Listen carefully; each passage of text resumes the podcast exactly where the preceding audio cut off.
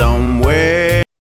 Коллеги, здравствуйте. У микрофонной стойки ведущий Виталий Санько, и это новый выпуск переговорного подкаста. И сегодня с нами Сой Владимир Львович, предприниматель, абсолютный чемпион России по управленческой борьбе 2019 года. Владимир, здравствуйте. Здравствуйте, Виталий. Традиционный уже от меня вопрос, потому что без него как-то не совсем понятен э, дальнейший будет ход нашего диалога с вами. Это когда вы познакомились с технологией Владимира Константиновича Тарасова? Если речь идет о технологии управленческий поединок, то познакомился я с ней достаточно поздно, в 2012 году, в бизнес-лагере в Черногории. Самими какими-то вещами, которые э, Владимир Константинович дает, в 2006 году проходил его тренинг в Ростове-на-Дону, вот там я принимал участие. И тогда в первый раз услышал это имя, увидел этого человека. И, наверное, это была такая одна из ключевых точек, как я сейчас понимаю, оглядываясь назад. Тогда давайте э, перейдем к практической составляющей технологии. И я, знаете, побуду таким абсолютным новичком и позадаю вопросы вам как практику на предмет того, чтобы максимально комфортно, безопасно и, самое главное, эффективно войти в эту технологию. То есть вот я посмотрел ролики в группе управленческой борьбы города Томска, меня это впечатлило, и я решил прийти а, какие мои дальнейшие действия должны быть, чтобы максимально, скажем так, комфортно и безопасно погрузиться в технологию? Знаете, наверное, не сильно правильно, если я сейчас буду транслировать какую-то, ну, даже свое видение, потому что э, любой рецепт, любое там некое там порядок действий, да, это всегда все-таки зависит от контекста. Но, в частности, если бы это действительно был Томский клуб, наверное, это была бы какая-то одна история. Если речь идет о Ростове, это другая чуть история. Давайте Основ... я в Ростове зашел в ростовскую группу.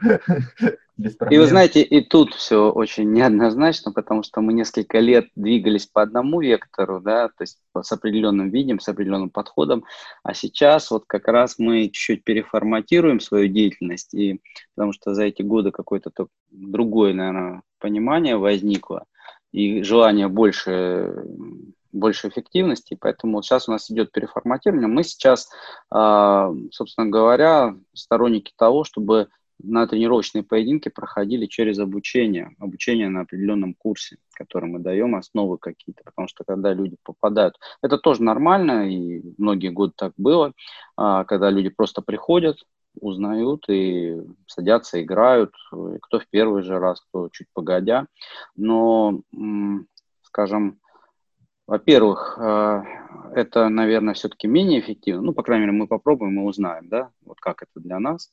Вот. А во-вторых, это, скажем, люди разные, и э, не всем, наверное, все-таки, если раньше у меня было мнение, что всем нужно управленческой борьбой заниматься, то сейчас я понимаю, что, наверное, не всем.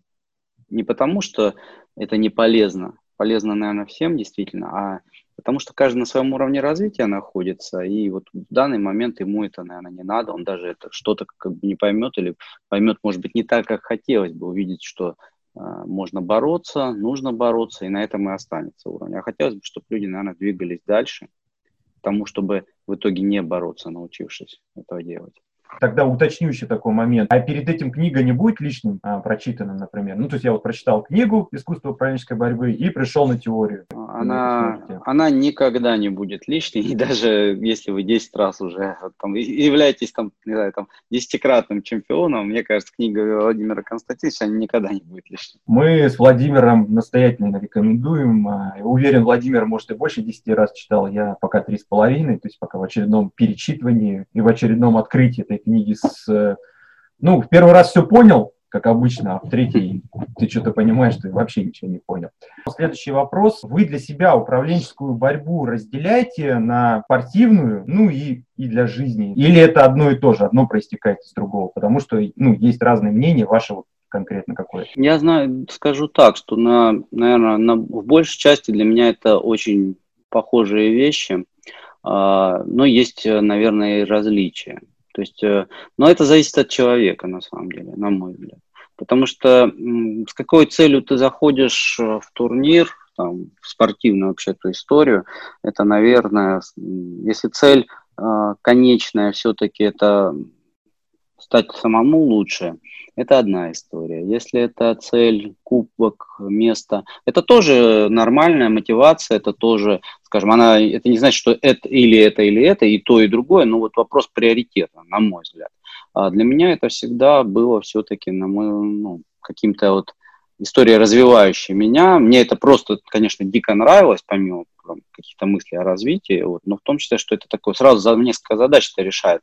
И это нравится, и это служит моему развитию, э, и вот в жизни пригождается. Хотя вот честно скажу, я не сразу стал замечать, что в жизни я это использую. Вот вроде как для меня одно время это шло как-то раздельно, а потом объединилось. Вот, вот у меня вот так это происходило. Я понимал, что это да, да, помогает, да, и только там спустя 2-3 года, наверное, после моей такой плотной игры в поединке, я стал замечать, что у меня в жизни где-то раз и выстрелило, раз и выстрелило. То есть и в очень практичных вещах, причем таких когда меня часто спрашивают, а, а что вот вам дают занятия управленческими поединками, у меня есть там определенный банк примеров моих собственных, когда я могу сказать, назвать даже конкретные цифры иногда, которые мне помогли, а, ну, я считаю, занятия управленческими поединками а, достичь.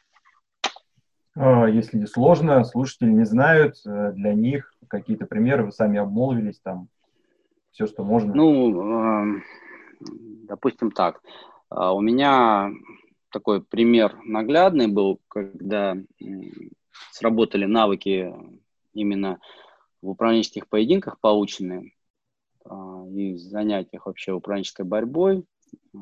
Это когда мне нужно было вернуть деньги, которые официально, ну, в принципе, никак нельзя было доказать, что их ну, человек украл, ну, работник. Вот. И только через то, что я понимал, что моя картина мира неверна, раз я не вижу решения этого вопроса. Потому что там все шло к тому, что человек не отдаст просто деньги, ничего ты ему, естественно, из-за этих там несчастных там 200 тысяч делать не будешь, 170, если быть точным, да.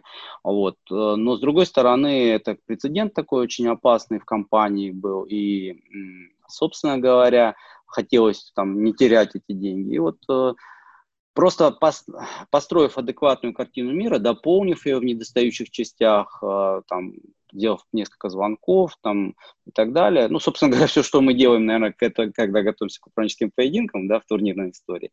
Вот. И э, после этого картина мира, когда стала адекватная, просто был произведен один разговор в телефонном формате даже, а, после чего собственно говоря, вопрос был исчерпан. И те деньги, которые там вообще не предполагалось, что будут возвращены, они через течение месяца были отданы. Вот, вот это вот такой очень ну, такой практичный там, вопрос, который э, действительно помогли решить э, именно навыки управленческой борьбы, потому что иначе бы это просто либо к конфликту серьезному привело, где не, не факт, что выигрываешь больше, чем приобретешь, а либо вообще просто потеряешь.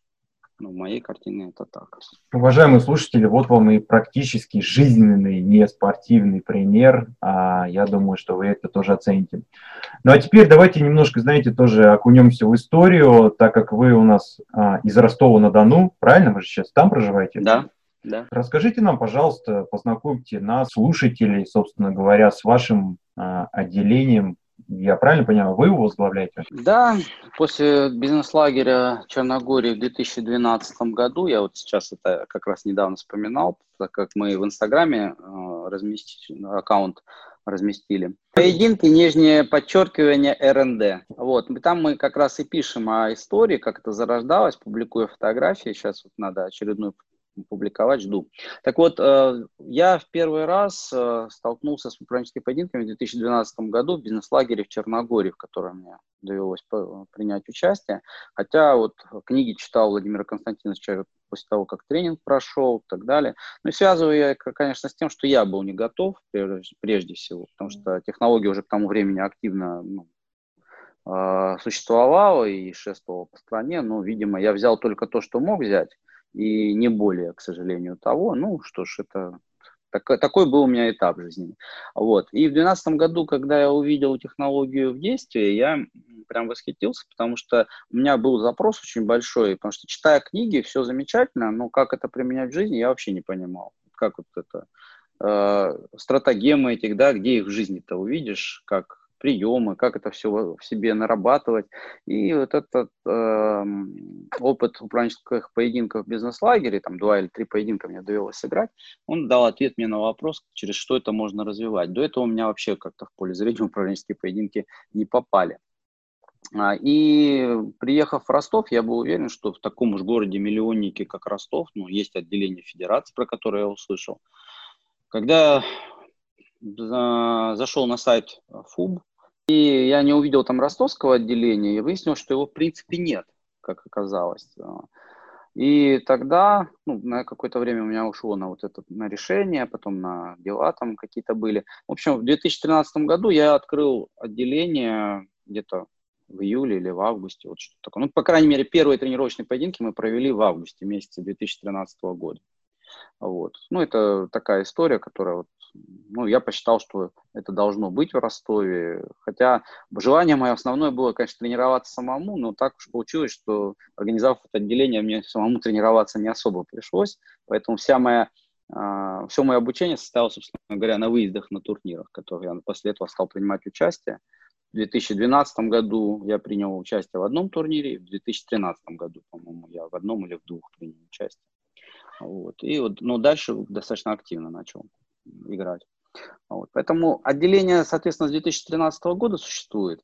А, где-то 5-6 лет мы, как мы понимали, двигались, и ну, года полтора, наверное, назад я так как-то чуть-чуть сделал такую паузу, продолжались тренировочно-украинские поединки, мои коллеги там вели их, а, вот, но я как-то меньше стал этому уделять внимание, и поэтому... Но вот сейчас э, я чуть-чуть вот какие-то пересмотрел подходы, вещи, хочу вот попробовать в новом формате. Надеюсь, что это будет способствовать тому, что о ростовском отделении через какое-то время тоже услышат более Я широко. не сомневаюсь, кстати, ни секунды.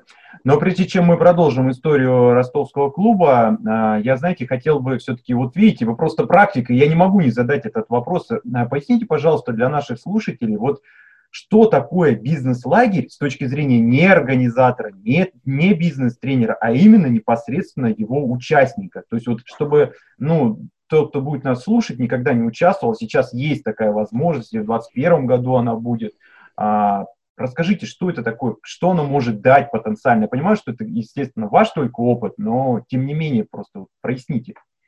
Знаете, для меня такое было интересно. Там, ну, конечно, это прежде всего это супер насыщенные несколько дней твоей жизни, которые, вот не знаю у кого как, у меня в самом бизнес-лагере ну, не возникло такого ощущения, вау, там, что жизнь перевернулась и так далее. Зато меня эффект догоняет до сих пор после бизнес-лагеря. А вот, э, в виде именно каких-то жизненных э, ситуаций, э, да и самого развития моего траектории моей жизни, наверное. Потому что именно в бизнес-лагере я познакомился с большинством тех людей, которые до сих пор э, общаюсь, знаком, э, которые вот ну, с теми же самыми управленческими поединками, которые там, существенную часть моей жизни стали составлять. Э, с того времени. А, и, ну, прежде всего, это. Плюс э, какие-то вещи, которые, ну, они, знаете, наверное, вызреть должны, по крайней мере, у меня так получилось, чтобы их э, понять для себя. Потому что ну, не все вещи получается вот сходу переосмыслить. И вот масштаб моей, влияния на мою жизнь бизнес-лагеря, это я только спустя время, годы даже какие-то смог оценить. Если вначале мне показалось, когда я вышел, да, прикольно, как бы вот, ну, самое крутое это был управленческий поединок и, и впечатлений, и люди, которые там были рядом, а, то потом, через там несколько лет, я уже ну, понял некоторые вещи и ну, понимаю, и увидел вот какие масштабы тех, тех событий, да, вот тех людей, с кем я познакомился. Там очень много интересных было событий, о которых, наверное, сейчас, если начать рассказывать, нам никакого времени не хватит. А, уважаемые слушатели, я надеюсь, вы сами э, для себя сделаете выводы. Я напомню, э, Владимир участвовал в бизнес-лагере в 2012 году, сейчас у нас 2020, э, соответственно, 8 лет. Выводы дальше делайте сами. Ну а мы с вами давайте тогда вернемся, собственно говоря, к вашему клубу. И мой следующий вопрос будет касаться такого нынче, как бы скажем, модного формата, как онлайн и офлайн. То есть, понятное дело, что все до этого у вас было исключительно, как и везде или почти у всех, в офлайне в традиционном способе. Планируется ли в онлайне работа, это раз, ну и ваши личные отношения, то есть плюсы, минусы восприятия. Ну, вообще я предпочитаю офлайн, если честно. И, ну, может быть, это влияние того, что я начинал в офлайне, да, но я думаю, что все-таки не только. Офлайн это все-таки энергетика определенная от общения. Это а, какой-то обмен опытом вне поединков, потому что в онлайне нету вот этих разговоров э, в курилках, в, там, на, на диванчиках, где готовятся игроки. Нет этих там, может быть, там, ну, про, посиделок в таком виде, да, там после турнирных дней. Поэтому это все равно, вот мы учились, собственно говоря, многие, я думаю, со мной согласятся, через это, через общение во время турнира. То есть кто что делает, кто как, э, ну, на что смотрит, какие там, не знаю, приемы, принципы и так далее. И вот а, как судить правильно, как неправильно, да, там, вот. Поэтому э, вот этого общения, конечно, между в самом событии его не хватает. А комфорта больше, там, в принципе, тренировка получается, и игра получается, потому что есть какие-то вещи, ну, они работают, независимо ты в онлайне или в офлайне находишься.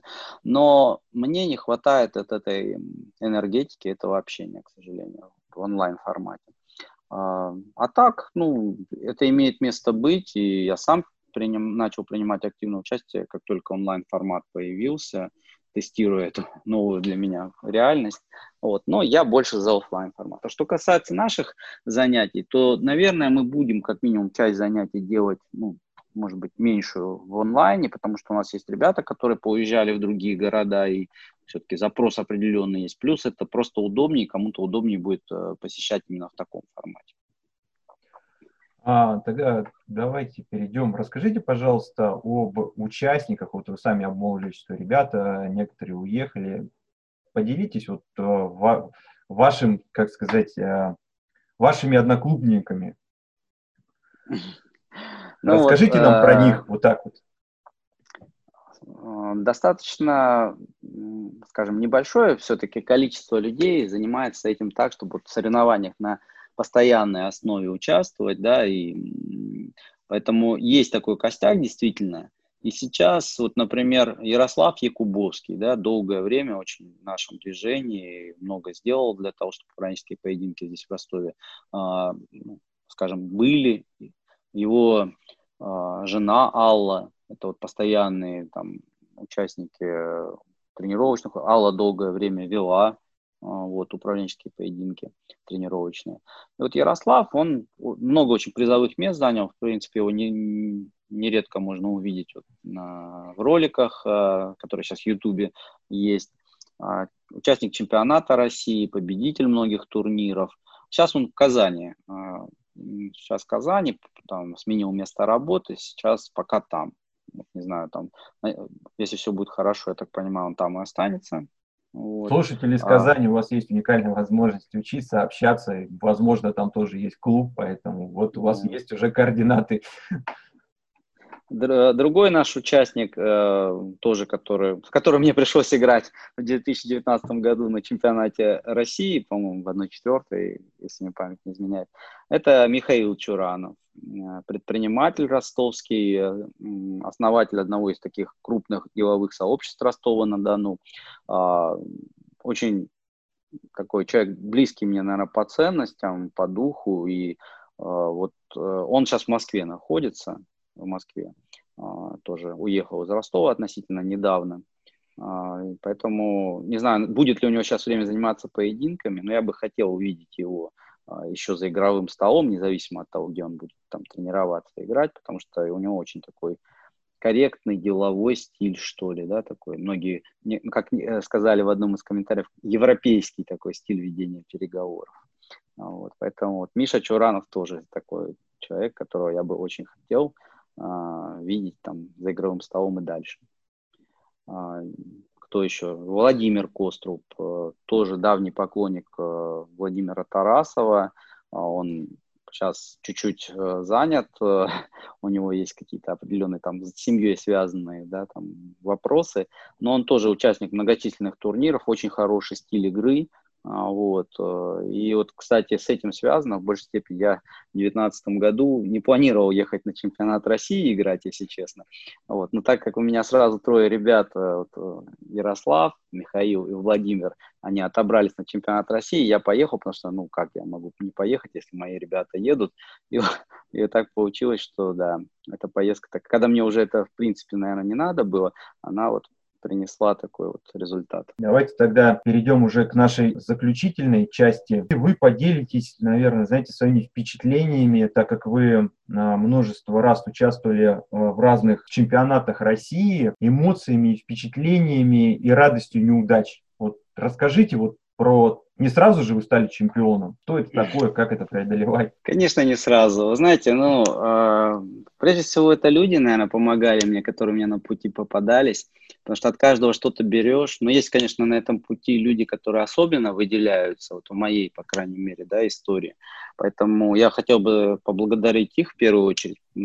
Прежде всего, Владимира Константиновича Тарасова, конечно, потому что как я был в августе 2019 года на 19 или 18, 18, наверное, да, на, у него на мастер-классе, вот, и это очень меня прям сильно продвинуло с точки зрения вот как раз игры, как ни странно, да, вроде там мы какие-то вещи. Ну, там была возможность задавать вопросы, поэтому вот я как-то, воспользовавшись возможностью, этих вопросов достаточно много задавал Владимиру Константиновичу, и это мне сильно помогло. Вот. И выиграть там 19 февраля 2019 года. А, и второй человек, которого бы я хотел там назвать, это Лариса Давыдова. Я бы очень хотел услышать подкаст с ней, на самом деле. Вот если вы там пишете, кого бы вы хотели, да, вот э, я бы вот очень хотел с ней услышать подкаст, потому что это человек, который раза три в жизни мне давал такой развивающий пинок, ну вот, э, не даже не с точки зрения качества судьи, да, там, который там мне обратную связь дает, а с точки зрения, вот как раз там в перерывах там что-то она скажет такое, у нее есть удивительная способность видеть суть человека и что с ним происходит, на мой взгляд, а, как у тренера, да, как у учителя. И она может такие слова подобрать, ну, мне кажется так, из моего опыта, что человек долго не отпустит еще вот это вот переваривание вещей. Вот, ну, скажем так, у меня был период в начале, когда я занимал третьи места. Вот я сначала вообще не выиграл первые какие-то турниры, потом третье места начал занимать и усиленно э, копил кубки за третье место. А вот. И она мне как-то сказала такую вещь, я вот ей как-то, по-моему, на каком-то на турнире в Красноярске подошел, может, она уже не помнит этого, скорее всего, а, и спросил, а, ну, поделился, что я вот занимаю третье места, вот дохожу до какого-то, до полуфинала, да, и вот как-то проигрываю, и потом а, поделился просто, ну, вот, как я понимаю, там, из какой-то надежды, что она меня там скажет, да ничего, Владимир, вы там молодец, вот, она мне сказала, ну, то есть, э, сказала вещь для меня совершенно неожиданную, она мне сказала следующее, то есть правильно я понимаю, что вы мне говорите, что вы не боец. И это меня очень сильно... Я то есть сначала даже не понял, я сказал, что-что? Говорю, нет, нет, там я нет. И потом, когда меня догнало, наконец, там, в течение там, там, дня я как-то а, понял, что да, она, наверное, права, что мне не хватает именно бойцовских качеств, чтобы первые места занимать. Я как-то вот после этого разговора у меня пошли первые места, и сразу несколько подряд турниров, по-моему, я выиграл. Вот. То есть это люди, которые на пути нам дают какие-то жизненные уроки, это в первую очередь, наверное, вот то, что важно. А, поэтому это, это и главная ценность, наверное, этой технологии, что вокруг нее собираются вот такие люди. Вот. Поэтому, не знаю, вот с этого, наверное, это, на это нас стоит обратить внимание. Виталий, я прошу прощения, вот когда сейчас начал говорить, да, я так понимаю, что я изначальный вопрос, наверное, уже забыл чуть-чуть. На самом деле вы настолько даже не представляете, сколько ценно вот про Ларису Давыдову ее обратную связь. Это как раз и есть то самое, наверное, ну и Лариса бесспорно, и вот ценность именно технологий. И э, такой вот вопрос задам, я его задаю, если честно, больше, чтобы э, этот ответ услышали слушатели, потому что я, к счастью, имел возможность уже, ну, как бы узнать. Э, это мы, когда с вами в Москве вот на чемпионате России встретились, и вы мне рассказали про про безразличие, ну, то есть я хочу побеждать. Вы вот мне рассказали про безразличие к вот этому результату, э, как раз процитировав Владимира Константиновича. Поделитесь, пожалуйста, вот, э, вот этой мыслью ну, из ваших уст, чтобы она была дословной. А... Да, это вот, вот, наверное, действительно важно, я соглашусь, потому что, знаете, это сила безразличия, это вот, и даже не сила безразличия, а, наверное, радость неудачи. Я вот не понимал, ну, по-настоящему не понимал, хотя я там слушал объяснения Владимира Константиновича, опережающая эмоция, да, а, вот эти вот все, сам механизм действия, но вот как-то трудно понять, пока вот не пропустишь через себя, пока это не станет твоим действительно опытом, ты с ним не согласишься не только вот там логически, но и по ощущениям. И вот эта вот радость неудачи, она действительно есть, я ее начал ощущать год на третий, наверное, активной игры. Вот. И я просто удивлялся, почему я вот начал менее, скажем так, остро реагировать на какие-то вещи. Я заходил абсолютно, так скажем, вот если вначале судейская связь у меня вызывала такой вот эмоциональный отклик, да, то с каждым разом это становилось все меньше. Ну, понятно, что на это ушел не один раз, не два, не три, там, ну, пара лет, там, ну, просто турниры не так часто. И э, когда этот процесс только начался. И вот э, действительно вот это она, вот это ощущение, что ты радуешься, когда ты проиграл, оно действительно стало появляться, и это вроде не какая-то иррациональная радость, а ты понимаешь, что предвкушаешь, что сейчас тебе скажут, почему ты проиграл. И вот это вот эм, постепенно формирует в том числе, мне кажется, и силу безразличия, потому что когда ты знаешь, что в любом случае ты пользу получишь, первое ну, там, выиграл ты или проиграл, а, если проиграл, еще больше пользы получишь, оно действительно тебе помогает спокойнее и, наверное, хладнокровнее относиться к каким-то таким вещам. Это не убирает эмоции, конечно, не исключает. Это как-то в параллели, наверное, существует.